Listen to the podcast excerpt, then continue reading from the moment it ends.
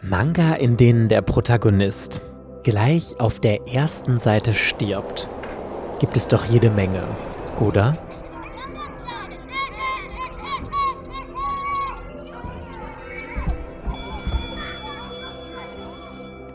Während des Unterrichts würde mir niemand in die Quere kommen.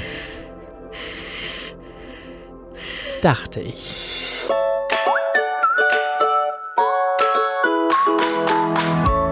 Herzlich willkommen bei Otaku, dem Manga- und Anime-Podcast. Yeah! Mit Verena und der Princess of Hohle Fritten, Mike.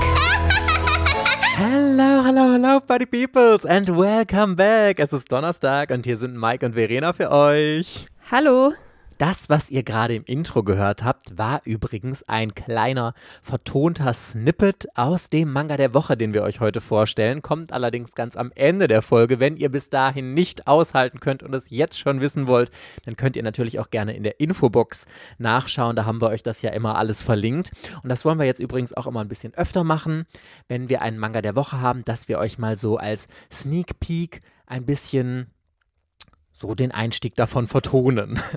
So, Verena hier, bevor wir mit unserer Folge anfangen, ich muss dir unbedingt was erzählen, denn oh my fucking God, wir haben so krasse Meilensteine erreicht. Sitzt du und hältst du dich fest? Ich sitze und halte mich fest, ja. Also man muss das ja immer so ein bisschen auseinanderklabüsern hier, aber wir müssen euch einfach mal ein riesiges Dankeschön sagen. Also, dass wir die geilste Community ever, ever, ever haben, war uns sowieso bewusst, aber dass ihr noch viel geiler seid, als wir uns überhaupt vorstellen könnten. Äh, das war wirklich außerhalb unserer Vorstellungskraft, denn wir haben so viele neue Meilensteine erreicht. Ich musste das so ein bisschen zusammensuchen, weil das Bekloppte ist ja, auf der Plattform, über die ich die Podcasts auf alle Plattformen zusammenfüge, gibt es ja auch so eine Statistik. Da fließen aber auch nicht alle Hoster rein, zum Beispiel die Sachen, also jeder, der über Spotify hört, fließt da nicht rein. Spotify hat das extra und so und deswegen musste ich das alles ein bisschen zusammensuchen. Aber wir haben bei Spotify, nur bei Spotify, 180.000 Starts, 150.000 Streams, also 150.000 Mal wurde eine Folge komplett durchgehört und 180.000 Mal hat irgendjemand auf irgendeiner Folge von uns auf Start gedrückt, was ein mega krasser Schnitt ist. Das heißt, dass fast jeder die Folge immer durchhört und dann irgendwie, keine Ahnung, fünf bis zehn Minuten oder so übrig lässt und das wird dann so ein bisschen abgezogen.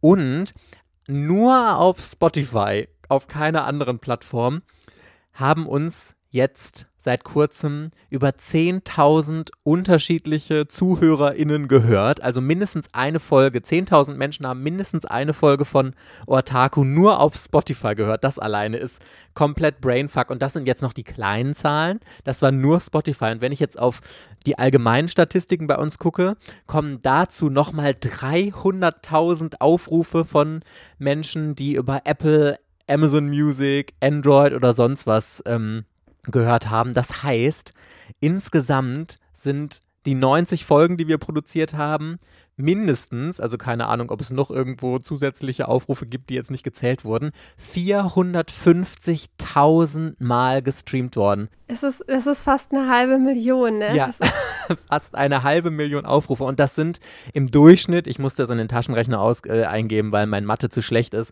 im Durchschnitt 5000 Aufrufe pro Folge. Das ist der absolute Brainfuck. Ich weiß noch genau, wie wir angefangen haben, Verena, und wir haben uns gedacht, wow, wenn uns irgendwann mal ein paar hundert Leute zuhören, dann wäre das schon krass of all time. Und jetzt hören im Durchschnitt, und ich weiß, dass einige Folgen teilweise 15.000 Aufrufe und so haben. Das ist der absolute Oberhammer. Ich bin sprachlos. Also auf jeden Fall viel, vielen Dank an alle Hörer, dass ihr uns immer wieder auswählt und eine neue Folge von uns halt anhört und viele von euch halt das total regelmäßig machen. Vielen Dank. Und man muss nochmal an der Stelle auch ein riesiges Dankeschön an unseren Superfan Terbi und alle anderen Patreons, die uns unterstützen, sagen. Aber auch an euch, die ihr den Podcast hört, weil jeder einzelne Klick, jeder einzelne Aufruf trägt dazu bei, den Podcast zu unterstützen. Vielen, vielen Dank an alle, die uns bei ähm, Apple, also auf ihrem iPhone im, App, im Store eine Bewertung dagelassen haben. Das sind inzwischen auch fast 100 Leute, die uns bewertet haben. Ein riesiges Dankeschön. Nur durch eure Unterstützung können wir das machen, was wir lieben und was ihr hoffentlich gut findet, was wir hier machen. So, Verena, bevor wir jetzt hier noch weiter schmalzig werden, habe ich was für dich vorbereitet. Und zwar habe ich ja jetzt schon ein paar Mal von dem spannenden oder wie wichtig der allererste Satz in einem Buch ist und eben auch in einem Manga. Und deswegen habe ich ein kleines Quiz für dich vorbereitet. Ich habe hier drei Serien rausgesucht und du musst erraten, aus welchem Manga diese erste Seite ist. Vorher möchte ich aber einmal allgemein, ich habe noch ein paar Zitate aus in Anführungszeichen richtigen Büchern rausgesucht und du bewertest oder wir bewerten zusammen, wie gut dieser allererste Satz ist. Ich würde gerne dieses Spiel spielen, aber dann gedulde ich mich jetzt noch und höre dir aufmerksam zu. Sehr gut. So, pass auf. Satz Nummer eins. Ein Leben beginnt gewöhnlich mit der Geburt. Meines nicht. Dieser Satz wirft wirklich sehr viele Fragen auf. Warum ist sein Leben anders als das ein anderer Menschen? Ist das gar kein Mensch? Hat er ein, äh, weiß ich nicht, hat er irgendwie ein anderes Bewusstsein? Das ist einer äh, der besten ersten Sätze, die es so überhaupt gibt. Ist übrigens aus dem Buch Die 13,5 Leben des Captain Blaubeer von Walter Mörs. Kann ich auch allgemein sehr empfehlen. The next one. Wie gefällt dir dieser? Als ich noch klein war, erzählte meine Mutter mir manchmal den ganzen Nachmittag lang alte Volksmärchen. Ganz langweilig. Sehe ich nämlich ganz genauso. Das ist doch ein sterbenslangweiliger Satz, wo du dir einfach nur nachdenkst, schön für dich. Ja, und was interessiert mich das? Was willst du mir damit sagen? And I don't give a fucking shit. Das ist der einzige Gedanke, den man nach diesem Satz hat. Ein grottenschlechter Satz auf jeden Fall. Oder was sagst du? Okay, dann habe ich das schon mal richtig gemacht gerade. Es gibt kein richtig oder falsch. Es gibt nur deine Meinung und meine Meinung. Aber es ist langweilig, man weiß nicht, da hat man keinen Bock weiterzulesen. So. Noch ein weiterer Satz hier für dich. Jules saß am Schreibtisch und dachte darüber nach, dass das Rauschen in seinem Ohr perfekt mit dem Blut an der Wand harmonierte. Okay, das ist ein bisschen Psycho. Very Psycho, aber ich finde das richtig gut, weil der Satzeinstieg ist so, ah, du denkst erstmal, okay, das könnte jetzt langweilig werden und dann kommt dieser totale Twist mitten im Satz, weil du dir am Anfang hier, ähm, ja, am Schreibtisch und Rauschen im Ohr, hm, und dann kommt auf einmal das Blut an der Wand, harmonierte perfekt dazu und du denkst, äh, what? Was? Und dann hast du direkt dieses Bild, ein Schreibtisch, ein Arbeitszimmer, Blut an der Wand, was ist da passiert?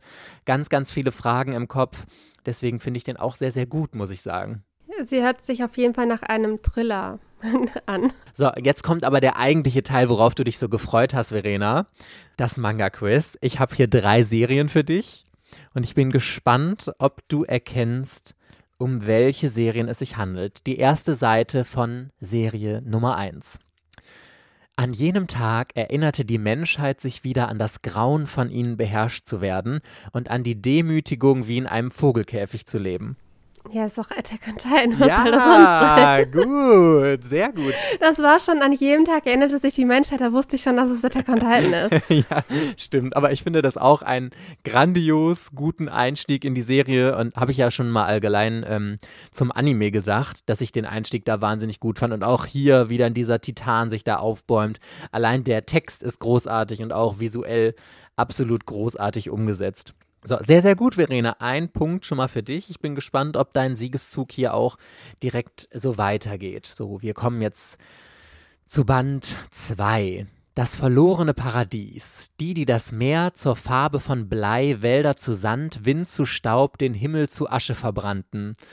Adams erstes Weib Lilith, die Sünderin, die Dämonenbraut, die Ungebändigte, der, dessen Glanz wie kein anderer den Himmel erhellte, wunderschöner Luzifer, der Abtrünnige, jene, die wieder und wieder den Teufelskreis beschreiten, hört den Klagegesang der geflügelten Wesen, die hoch am Himmel sind. Ich habe erst gedacht, es ist Neon Genesis Evangelion. Ich glaube, das hast du gar nicht. Deswegen denke ich, es ist Angel Sanctuary. Ja, richtig, Verena. Voll gut. Also ich hätte auch Neon Genesis Evangelion, aber Angel Sanctuary ist tatsächlich richtig. Boah, ich bin begeistert und ich bin relativ sicher, dass du die dritte Serie jetzt auch äh, erkennen wirst. Aber ich finde es spannend. Ich finde, man sieht daran jetzt schon ziemlich perfekt, dass obwohl ich keinen Charakternamen oder sonst was gesagt habe, wie gut man doch einige Serien irgendwie daran erkennen kann. So, der Druck ist groß, Verena, dass du jetzt hier das äh, Triple komplett machst und auch das hier erkennst.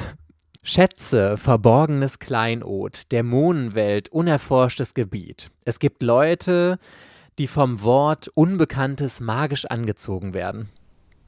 Hunter, Hunter? Ja! Woo, Verena! oh fucking Gott, gut!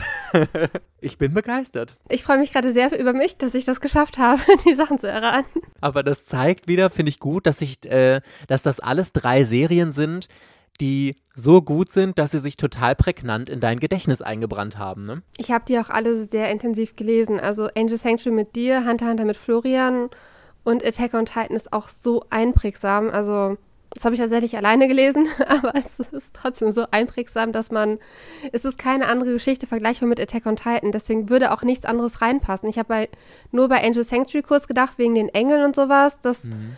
äh, und Lilith, dass es dann irgendwie Neon Genesis ist, aber es passt nicht, weil das kommt viel später erst vor. Das ist nicht auf der ersten Seite. Also muss es Angel Sanctuary sein. Ich bin begeistert, absolut. So, und begeistert sind wir auch, was Ultraverse da Neues plant. Oh my fucking Gott, ich bin wirklich komplett geflasht, was sie da im letzten Ultra live vorgestellt haben. Und zwar möchte Ultraverse sein ähm, Programm ausweiten und Sie haben ja sowieso schon sich immer weiter so in dieses Thema Merchandise eingebracht. Sie haben ja auch sehr diese Limited oder Collectors Edition etabliert, die ja auch sehr viel mit Merchandise und Figürchen und all sowas arbeiten. Und jetzt hat Ultraverse wirklich den Vogel abgeschossen, wo ich gedacht habe, wow, ich ziehe meinen Hut, Chapeau, dass sie sich in so unbekanntes Terrain reinwagen. Zu Das Geheimnis von Scarecrow von Ginsabo wird es eine Scarecrow Sammelfigur geben, so ein richtig fettes Teil aus dem 3D-Drucker mäßig, richtig groß ist. Ich finde, es sieht so stylisch aus. Ich war, also man hat ja bisher nur den, ähm, die grob, also ich weiß gar nicht, wie das heißt, den Rohling auf jeden Fall gesehen. Also die unbemalte Figur. Ich bin echt mega gespannt, wie die bemalt hat aussehen wird. Ich frage mich auch, welche Firma das halt für die halt machen wird. Das wird ja eine Auftragsfigur Figur sein. Es ist halt äh, die, die, ähm, Vogelscheuche. Ich, ist das die von, ähm, mit eines der allerersten Bilder von Scarecrow, die, glaube ich, raumgegangen sind, ist Vorlage, glaube ich, für die Figur gewesen. Ja, genau. Und das ist ja die, diese Szene, in der Scarecrow zum allerersten Mal gezeigt wird. Am Anfang geht es ja, ich habe es jetzt ehrlich gesagt nicht mit Namen, auf jeden Fall diese Prinzessin, die ja dann diesen einen Jungen kennenlernt und die dann sich auf die Suche nach den Scarecrows machen und dann ist er ja, die kommen auf dieses Feld, wo überall Oh mein Gott, mein Gedächtnis ist so schlecht. Irgendwelche Raben oder sowas oder irgendwelche. Ja, diese Monster auf jeden Monster Fall, die so rahmenmäßig ja. aussehen. Und da in der Mitte in so einem Baum hängt eben Scarecrow. Und das ist wirklich so ein unfassbar eindrucksstarkes Bild. Und das haben sie halt jetzt als Modell für diese Figur genommen. Und die sah total stylisch aus. Also ich bin ja kein Figurensammler und von daher bin ich auch raus und werde sie natürlich nicht kaufen, aber ähm, ich finde das mega, mega krass und ich bin so gespannt, wie das einschlagen wird, weil ich glaube schon, dass relativ viele Menschen auch Figuren sammeln, also aus dem Anime- und Manga-Bereich, aber korrigiert mich gerne, aber ich glaube nicht, dass es jemals schon eine richtige Modellfigur für eine deutsche Serie gab schon gar nicht über einen Verlag und ich bin da wirklich äh, total begeistert über den Mut von Ultraverse, so viele neue Sachen auszuprobieren. Ich habe jetzt auch schon überlegt, wie teuer diese Figur wohl werden würde und Ultraverse wird sich garantiert an den figurüblichen Preisen für so eine Figur ähm, orientieren und wenn das eine Scale-Figur ist, wird die mindestens 100 Euro kosten. Ich schätze, dass sie zwischen 100 und 170 Euro kosten wird gehe jetzt davon aus, dass es 1 zu 7 oder 1 zu 8 ist. Ich habe das irgendwie nicht gesehen in dem Instagram-Posting. Deswegen kann es sein, dass es schon bekannt gegeben ist, aber wenn es eine 1 zu 7 ist, dann würde ich mit 100 bis 150 Euro rechnen. Und das schon habe ich, ne? Aber es ist ähm, unter den Umständen, dass das halt von Ultraverse halt gemacht wird und ich finde das eigentlich mittlerweile gar nicht so verkehrt, dass sie halt auch so hochpreisigen Merchandise halt rausbringen. Ich glaube, das ist klug, um Finanzpolster zu bekommen und äh, die man dann vielleicht für andere Serien verwenden kann, die Anlaufschwierigkeiten haben oder für eine vernünftige für ein vernünftiges Lager, wo halt alles noch auf Lager, also wo alles vorrätig gehalten wird oder nachgedruckt wird, wenn halt der Bedarf da ist. Da braucht man ja Geld für und irgendwo muss das Geld hierher kommen. Und wenn Scarecrow das Potenzial bietet, dass man damit über eine Collectors Edition, über eine Figur ähm, da halt tatsächlich mehr Spielraum ist. Die haben ja jetzt auch so Schlüsselanhänger rausgebracht von Scarecrow, vier verschiedene Motive. Jedes kostet 8 Euro. Bei Plüschmund das gleiche. Von Plüschmund gibt es ja auch vier Schlüsselanhänger mit äh, jeweils für jeweils 8 Euro. Ja, also ich bin auch total gespannt. Also ich sehe da ein großes Potenzial hinter. Aber es ist natürlich auch ein großes Risiko, das Ultraverse eingeht, weil du bist nicht sicher, dass es da wirklich genug Käufer für gibt, weil ähm, ich glaube, bei einer deutschen Serie ist die Gefahr immer größer. Also wenn jemand es schafft, sowas zu verkaufen, dann auf jeden Fall die Savo-Zwillinge. Also die gehören ja zur absoluten Elite in Deutschland und wenn irgendwelche Serien dann von den beiden, passt das auf jeden Fall zu. Und wie gesagt, ich finde den Schritt einfach wahnsinnig mutig. Ich würde mal, ich würde gerne wissen, wie hoch die Auflage der Collectors Edition war, weil die war ja schon relativ hoch und ich muss dir noch was erzählen, das habe ich letztens auf Twitter gesehen, das fand ich total witzig, weil wann ist die Collectors Edition rausgekommen? Im Oktober oder so? Ja, kann gut sein. Ich erinnere mich nicht mehr so genau. Ich würde jetzt so sagen vor fünf bis sechs Monaten, weil ja jetzt bald schon Band 2 kommt. Also wir können ja gerade auf Instagram abstimmen, welche Coverfarbe wir gerne hätten. Ich habe für lila gestimmt. Ja, ich für rot, natürlich. Sehr gut, schon mal uneinig.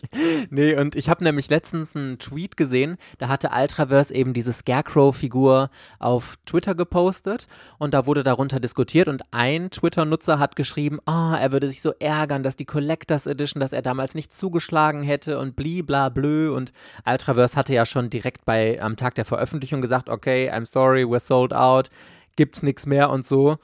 Und ich denke mir, weil dann hatte, hatte jemand anders darunter geantwortet unter dem Twitter-Post, ja, schau mal hier, habe ich bei eBay Kleinanzeigen entdeckt, da kannst du die sogar noch zum Neupreis kaufen, super, super, super. Und ich habe mir dann gedacht, hä, seid ihr alle bescheuert oder was? Ich bin einfach auf Amazon gegangen. Du kannst diese Collectors Edition noch regulär bei Thalia kaufen, regulär bei Amazon, überall noch nicht mal irgendwelche ähm, problematischen Lagerbestände. Also die ist noch komplett regulär erhältlich. Also ich glaube wirklich, dass die leider nicht so erfolgreich, also keine Ahnung, was heißt nicht erfolgreich, vielleicht war sie erfolgreich, aber sie ist auf jeden Fall nicht ausverkauft gewesen sofort und auch immer noch nach Monaten ist die Limited Edition nicht ausverkauft gewesen.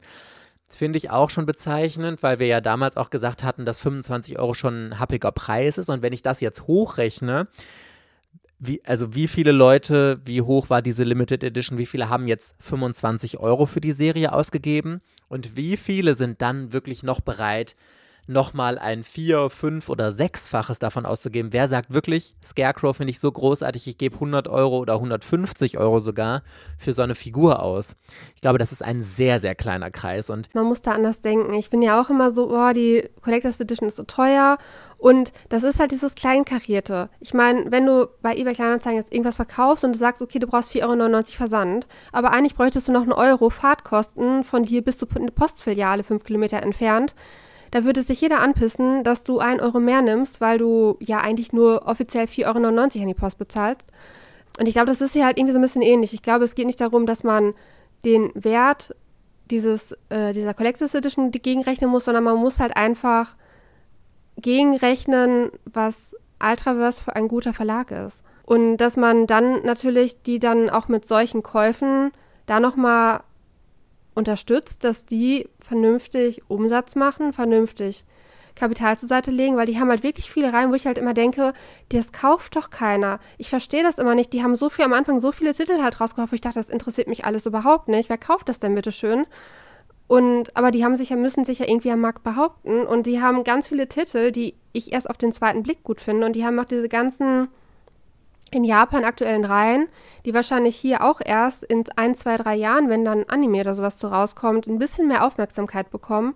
Und dann wäre das ein bisschen schlecht, wenn Ultraverse bis dahin schon pleite gegangen ist, weil die so eine knausr knausrige Wirtschaft fahren müssen, weil bitteschön äh, bloß nur so viel nehmen, wie die Produktion auch wirklich gekostet hat, dass sie bei Plus Minus Null rauskommt. Das mal würde halt keinen Sinn machen. Ich denke da momentan irgendwie voll viel drüber nach, seit ich mir so viele Gedanken wegen Tokyo Pop halt irgendwie mache. Jetzt bin ich zu der Erkenntnis gekommen, dass ich wahrscheinlich Cold die Collectors Edition kaufen werde, auch wenn ich den Inhalt nicht dem Preis angemessen finde, weil ich prinzipiell gut finde, wie Ultraverse den Verlag verwaltet. Und ja, bin ich voll bei dir. Ich, also ich sehe das ja absolut genauso. Ultraverse finde ich total unterstützenswert. Ich habe nur das gleiche Problem wie du, dass ich halt kaum Serien da finde und das ist natürlich ein großes Problem. Da kann man den Verlag noch so gut finden. Ähm, aber ich sehe das auch ähnlich wie du. Also ich finde das, was sie machen und das, was sie ausprobieren, total unterstützenswert. Und ich will auch gerade bei dieser Figur, bei der Collectors Edition weiß ich es nicht, aber bei der Figur, glaube ich, sind diese 100 Euro Preis oder 150, wir wissen es ja nicht. Es ist ja nur Spekulation von uns, was die kosten wird, müssen wir uns mal überraschen lassen die sind mit Sicherheit absolut gerechtfertigt. Aber die Frage, die ich mir stelle, ist, wie viele werden das dann wirklich trotzdem am Ende zahlen? Also, das erstens musst du wirklich Hardcore-Fan sein, um 100 Euro plus oder von mir aus 80 Euro für so eine Figur auszugeben. Weiß ich nicht. Würdest du sie kaufen? Ich würde sie gerne erst einmal bemalt sehen. Und äh, ich wüsste gerne, ob das eine Scale-Figur ist oder ob die, was weiß ich, einen Maßstab von 1 zu 9 oder 1 zu 10 hat und dementsprechend nicht zu den anderen Figuren passt, die ich habe. Und mich interessiert halt auch der Preis. Aber es gibt einen europäischen Vergleich. Und zwar hat nämlich die Serie Dreamland, erscheint ja auch wieder bei Tokyopop, aber die erscheint in Frankreich bei Pika, glaube ich, heißt der Verlag. Da gibt es auch Figuren zu. Also es gibt von Terence, Terence Savant und äh, mittlerweile dem dritten, der mit der Pfeife, gibt es drei Figuren und von diesem großen Asmodeus gibt es da so ein fettes Ding. Alles ausverkauft. Äh, ich habe das natürlich, weil es halt über den französischen Shop verkauft wurde, wusste ich das halt natürlich nicht. Das ist von Sharon zum Beispiel eine Figur, die, die hätte ich gerne gehabt und da hätte ich auch meine 100 Euro für bezahlt. Aber war halt nicht dran zu kommen und als dann die dritte Figur rauskam, die halt auch 100 Euro kostet, da mochte ich halt den Charakter nicht so gerne. Das war es mir nicht wert. Aber ich hätte die ersten beiden Figuren, die ich halt nicht gekriegt habe, weil sie schon ausverkauft waren, hätte ich gekauft. Und das hat da funktioniert. Also fast alles ausverkauft. Äh, und es wird halt auch nicht über Amazon FR verkauft, sondern das wurde, glaube ich, über den Dreamland Shop verkauft oder über Pika oder so halt verlinkt und so. Und da hat es halt funktioniert in Frankreich. Aber Frankreich ist noch mal eine viel bessere Manga-Kultur als bei uns. Aber wenn, aber wenn wir weiter so wachsen, dann sind wir später, dann sind wir irgendwann mit Frankreich vergleichbar. Never. Ja. Also in Frankreich hat Comic und Manga ja einen komplett anderen Stellenwert als hier bei uns in Deutschland. Also von daher wird äh, Manga oder Comic allgemein niemals, glaube ich, das erreichen, was es in Frankreich ist. Da ist es ja fast schon ein Kulturerbe der französischen Nation, äh, Comic, allein durch Asterix und so. Das sind ja alles die Comics, die aus Frankreich kommen. Und das wird in Deutschland einfach nicht möglich sein.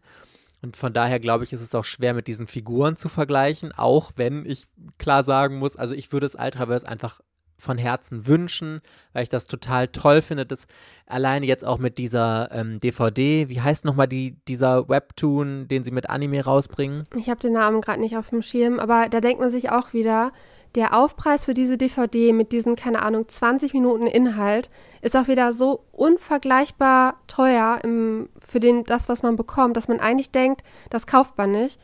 Aber ich, also wie gesagt, ich denke da momentan so ein bisschen anders drüber nach, weil ähm, Ultraverse hat keinen großen Comic-Verlag im Hintergrund.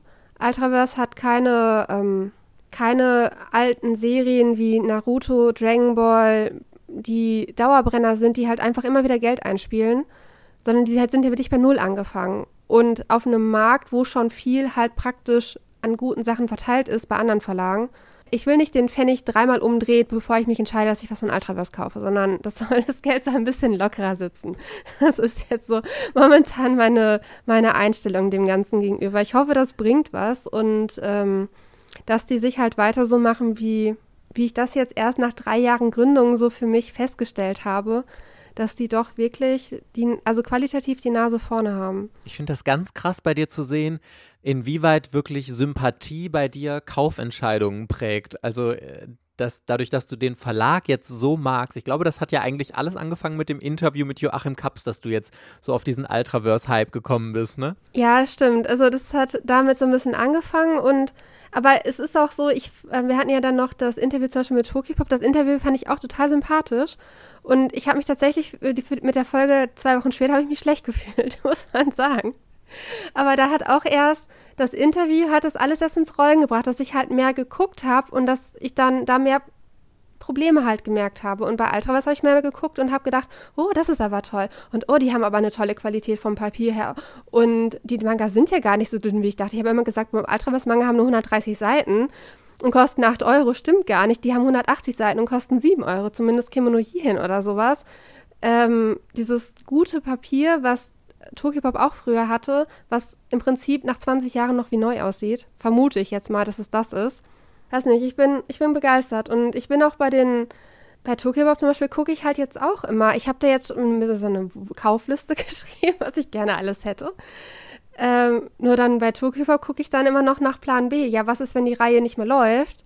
Gibt es eine englische Variante, dann könnte ich ja auf Englisch umsteigen oder sowas, dass ich dann halt bei Tokyo Pop momentan so gucke und bei den Reihen, die halt gut laufen, dann denke ich mir so, ach, kaufst du dir jetzt mal äh, Chocolate Vampire schon mal Band 11, weil das hier so eine Chojo Moments Karte hat. Die Reihe willst du ja sowieso bald sammeln. Dann machst du das da jetzt einfach auch, äh, wenn, am besten wäre jetzt natürlich der März oder ach, April, ich weiß nicht. Ich wollte mir jetzt so eine Liste machen und dachte mir, ich kaufe mir jeden Monat eine Reihe. Also, dass ich mir eine Reihe nachkaufe oder erst mir die nächste Reihe kaufe, wenn ich die erste gelesen habe. Dass nicht wieder so viel einzieht und das ist dann alles ungelesen, weil ich so einen Kaufrausch halt habe. Das wäre halt dumm. Aber irgendwie hat mich das jetzt gerade alles so ein bisschen nochmal. Es hat bei mir einen neuen Kaufrausch ausgelöst in jeglicher Art und Weise. Und bei Ultraverse bin ich jetzt schon. Ich habe da jetzt so viele Reihen getestet. Unter anderem auch unser Manga der Woche. Der Manga der Woche. Ja, what a lovely Überleitung, Verena. Oh my fucking God. Jetzt können wir ja endlich auflösen hier, was die Serie war, von der ihr am Anfang im Intro ein bisschen was gehört habt. Verena, please tell me about Lieb mich noch, bevor du stirbst. Genau, da habe ich auch erst, erste eine, was ist das denn für ein dämlicher Titel? Ich habe das bei Ultraverse ganz oft, dass ich denke, was ist das denn für ein scheiß Titel halt, ne? So. Vor allem diese ganzen Shoujo Yosei-Reihen, die mit 15 plus oder 16 plus Altersempfehlung sind. Und Lieb mich noch, bevor du stirbst, hat mich dann doch irgendwie nicht mehr losgelassen. Es ist halt so eine, Gott, also da ist am Anfang so ein ganz süßer Satz drin. Munter und trübsinnig, eine negative, dialogische Liebeskomödie. Und das beschreibt es halt eigentlich sehr gut. Also ich meine, das allererste Chapter schon, sie steht auf dem Dach, will irgendwie runterspringen, äh, kommt halt so ein Typ daher, der stellt sich halt als ihr Physiklehrer raus, äh, fragt, was sie da jetzt vorhat, fängt an, eine zu rauchen. Ähm, sie wundert sich, wieso der nicht im Unterricht ist. Das ist halt so ein, so ein Lehrer, der keinen guten Ruf hat, weil die Lehrer, die Schüler halt auf ihm auf seiner Nase herumtanzen. Und dann kommen die halt irgendwie ins Gespräch und dann fragt er, wieso bringst du dich denn um? Oder wieso willst du runterspringen? Erzählt sie was davon, ja, sie hat irgendeinem Typen ihre Liebe gestanden, der hat sie halt immer so angeguckt und angelächelt und dann hat er sie aber abgewiesen. Und dann fragt er sich so, ist sie jetzt eine Optimistin oder eine Pessimistin? So Optimistin, weil sie gedacht hat, dass er sie liebt, Pessimistin, weil sie sich sofort umbringen möchte und sie kann halt damit nicht leben, dass er jetzt im Prinzip, dass sie ihn jeden Tag sieht und äh, den, ich glaube, in dem nächsten Band will sie sich eigentlich schon wieder fast umbringen, da will sie sich von Zug werfen weil sie jetzt aufgezogen wird und sie denkt halt, alle gucken sie die ganze Zeit an. Dann sieht man halt irgendwie so praktisch, wie er sie vorher angeguckt hat, wie sie jetzt anguckt. Das sieht so gleich aus. Und dann sagt der Lehrer halt so einen Spruch dazu: Ist das ein Suchbild? Ist das ein Fehlersuchbild? Weil er halt überhaupt keinen Unterschied erkennt. Und dann darunter ihre Perspektive halt, ne, so total verdunkelte Augen und sowas. Und es ist wirklich so eine bittersüße Liebeskomödie zwischen den beiden. Also der Lehrer ist auch in sie verknallt so ein bisschen und sie und sagt dir halt dann, lieb mich noch, bevor du stirbst. Also damit meint er sich halt, ne? Und er ist der Physiklehrer von ihr. Ähm, und dann lebt diese Geschichte hauptsächlich von deren bittersüßen, pessimistischen äh, Dialogen, die in allen möglichen Situationen entstehen. Jetzt hier auf dem Dach.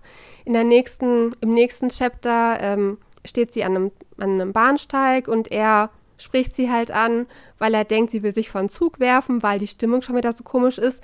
Im Chapter darauf sitzt sie, liegt sie irgendwie auf dem Boden, ihr Hand, äh, nicht heißt das, ähm, also da, wo man sich die Pulsadern aufschneiden würde, das blutet halt. und äh, man denkt halt, sie hat sich gerade die Pulsadern aufgeschnitten und dann stellt sich raus, sie hat sich nur erschrocken und hat sich am Finger geschnitten und so. Und äh, so baut momentan sich jedes Chapter halt auf, das ist halt immer so eine Situation, die irgendwie an Selbstmord irgendwie erinnert, so ein bisschen verdreht wird und es ist es halt am Ende gar nicht. Und die beiden dann mit ihren Dialogen äh, Unterhaltung pur. Also ich bin, ich bin sehr begeistert. Es gibt, oh Gott, sieben oder acht Bände. Der nächste Band, der rauskommt, ist wieder eine Collectors Edition. Heißt das so? Ich weiß es nicht, wie es genau heißt. Band 4 gab es in zwei Versionen für 12 Euro als Limited und für 7 Euro halt normal. Und das finde ich tatsächlich auch gar nicht so dumm. Ich habe erst gedacht, natürlich, klar, wenn du umrechnest, das kleine Häftchen, was da halt bei ist, kostet 5 Euro extra. Ähm, da sind die Farbseiten drin. Also der ganze Man Manga ist halt in Schwarz-Weiß und es gibt, jedes zweite Kapitel hat halt eigentlich im Original eine Farbseite gehabt. Die natürlich nicht abgedruckt sind, weil kein Verlag macht das, dass die jedes zweite, jede zweite Chapterseite mitten im Manga äh, als Farbseite drucken. Und Ultraverse hat jetzt mal so eine neue Lösung gefunden, die ich ja vorher noch nie gesehen habe. Die bringen die Farbseiten einfach als Mini-Artbook raus. Mit noch ein, zwei, drei Zusatzillustrationen, aber im Endeffekt sind es die Farbseiten aus dem Band. Und dann steht halt immer dabei, wo die Farbseite erschienen ist. Das ist zum Beispiel die Titelfarbseite aus der Hana Toyume vom November 2018 ist. Steht dann als kleine Notiz halt daneben. Und ich finde das mega schön, weil jeder Verlag hat ja immer das Problem, dass die Farbseiten im Band zu drucken total teuer sind. Und das macht ja keiner. Und ganz viele lassen ja schon die Farbseite, die allererste Farbseite weg und der Rest ist sowieso, steht gar nicht zur Diskussion. Und irgendwie finde ich die Lösung gerade richtig gut. Ich werde mir auf jeden Fall die nächste Collectors oder Limited Edition werde ich mir wieder mit äh, dem Artbook bestellen. Es ist eigentlich voll die naheliegende Lösung, das so zu machen. Dann hat man kein Problem mit dem Farbseitendruck, dass das halt teurer ist, dass man in der, in der wenn man es nachdrucken muss, druckst du das mit Farbseite nach oder druckst es dann komplett in Schwarz-Weiß nach, machst du einfach für die Fans, die Wert drauf legen, geben dann einmal 5 Euro mehr aus und haben halt alle Farbseiten in so einem gebundenen Zusatzheft. Ich finde das mega gut. Da habe ich noch nie von gehört und ich finde die Herangehensweise da total schlau, weil wie du sagst, man kann den Preis dadurch total niedrig halten, obwohl ich es ehrlich gesagt ein bisschen schade finde, gerade so die allerersten Seiten, wenn die in Farbe sind, das finde ich schon geil. Und wenn das dann ausgelagert aus dem Heft ist oder so, hm, also vielleicht gibt es da irgendwie eine Möglichkeit, zumindest die ersten Seiten in Farbe zu halten, aber ansonsten ist es ja genau wie du gesagt hast, dass wer Wert darauf legt, diese Farbseiten zu haben, der kann sich diese limitierte Edition mit diesem Zusatzheft holen. Und wer, wem der Preis jetzt einfach wichtiger ist, der kann sich die Standardausgabe holen. Mich würde interessieren, hast du gesagt, ist das einfach so ein getackertes Heft oder wie hochwertig Nee, das ist, ist gebunden. Ah. Das ist das, was ich mir von der Scarecrow gewünscht hätte. Da hätte ich erwartet, dass da sowas drin ist als Artwork und nicht so ein getackertes, komisches Leseprobenheftchen. Also es wirkte auf mich wie ein Leseprobenheftchen, da war ich halt nicht von begeistert. Das ist jetzt dünn, das ist so, du erinnerst dich doch noch an das Promised Neverland Artbook, was dabei Band 12 oder 13 da war. Ungefähr so ist das, es ist ein bisschen dünner. Mega, das ist ja dann äh, sogar wirklich relativ hochwertig. Klasse, das finde ich gut. Und es ist halt produktionstechnisch und ich meine, ähm, der Band, der dieses Artbook halt hat, der hat auch ein anderes Cover. Also das ist halt auch nochmal ein richtiger Bonus halt ist. Also du kannst nicht einfach ähm, es ist nicht nur das Zusatzheft, es ist noch ein, das Heft, es ist noch ein anderes Cover, das der auch nochmal dann praktisch wieder andere Produktionskosten beinhaltet und was sich auch vielleicht freut. Okay, ich habe ja, ich bestelle jetzt immer in dem Shop, der die Sachen alle einschweißt, deswegen weiß ich es nicht, aber ich weiß es von Kimono Jihen, vom Starterpack. Ultraverse schweißt solche Sachen nicht ein, die machen einfach so eine Banderole drum, so eine schmale und äh, verkaufen das dann halt so. Finde ich ja persönlich sehr gut. Ja, ich bin mir nicht sicher. Ich glaube, Lieb mich noch, bevor du stirbst, ist auch so, dass es von dem Comic-Shop nachträglich eingeschweißt wurde. Ich weiß gar nicht, ob Ultraverse überhaupt irgendwas einschweißt. Außer die Guild Pleasure-Titel. Ich meine, alles andere kommt nicht eingeschweißt. Aber ich bin mir nicht ganz so sicher. Also Vampire, ähm, Sister and Vampire ist nicht eingeschweißt gewesen, die ist 16 plus. Diese ganzen Game, Lust und Liebe Sachen ist auch alles nicht eingeschweißt. Nur Super Lovers ist auch nicht eingeschweißt. Ich glaube, sind noch nicht mal die Sachen mit dem Shoujo-Star eingeschweißt, oder? Nee, das ist auch nicht eingeschweißt. Das ist auch ohne. Also die schweißen fast gar nichts ein, tatsächlich. Ja, finde ich persönlich ja gut für die Umwelt, aber ich weiß, du findest es scheiße wegen Knicken und sonst was. Ja, gibt immer also zwei Seiten. Ich bestelle momentan ganz gerne bei Ultraverse tatsächlich, weil die kommen ja so ungünstig Mitte des Monats raus, wenn ich alles andere schon bestellt habe. Und ich habe ja jetzt immer noch so, jetzt te teste ich halt hier einen Titel, da einen Titel und ich könnte auch mal auf Instagram eine Umfrage machen oder auf äh, Patreon vielleicht, welche Titel von Ultraverse Sie noch interessieren, was ich dann mal mir genauer anschauen könnte. Aber also Lieb mich noch, bevor du stirbst, ist halt wirklich ganz anders als erwartet. Also ich habe bei dem Lesen, ich habe ein bisschen gebraucht, in diesen Humor halt reinzukommen. Aber es ist wirklich dann unterhaltsam und entspannt zu lesen. Und ihr habt dann jetzt nochmal die ersten drei Chapter rereadet. Ich habe das schon mal vor vier Wochen, glaube ich, ungefähr gelesen. Und es hat mich ab die, also beim zweiten Mal, wenn man die Charaktere halt kennt und die Art der Geschichte kennt, es ist auch für einen Reread, war es halt wirklich gut. Und der Kreis, der größt, vergrößert sich, es kommt halt noch ein anderer Pessimist dazu, der auch nicht mehr so gerne leben möchte. Ich glaube, der kam im Band 3 dazu.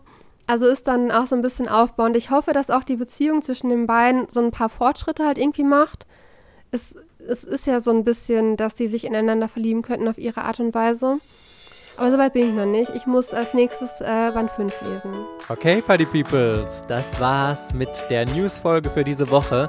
Für Sonntag hatten wir euch ja schon angekündigt, dass ihr euch auf äh, eine neue Empfehlungsfolge von uns freuen könnt, denn wir haben die Empfehlungen, die uns unsere Patreons gemacht haben, gelesen, jeder von uns drei. Und davon werden wir euch am Sonntag berichten und dann hoffen wir, dass wir euch in dieser Folge dann wiederhören. Bis dann. Tschüss. Ciao.